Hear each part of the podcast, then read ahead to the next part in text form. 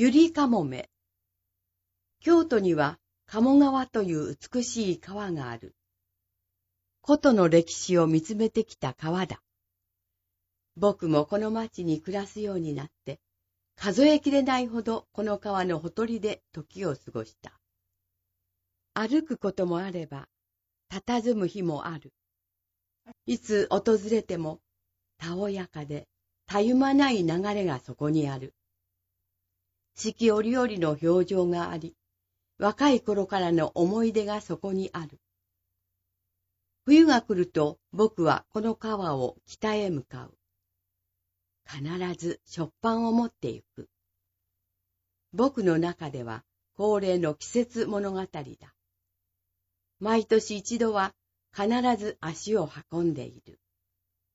適当な場所まで来ると、食パンをちぎって空中に投げる。空に向かって投げる。どこかで気づいたゆりかもめがパンを食べに来る。それに気づいた仲間たちがどんどん寄ってくる。僕はいつの間にか我を忘れてパンをちぎっては空に放る。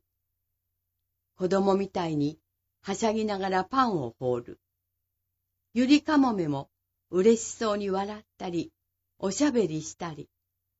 こいつらにとっては餌をくれる人間が見えていようが見えなかろうが関係ないんだな。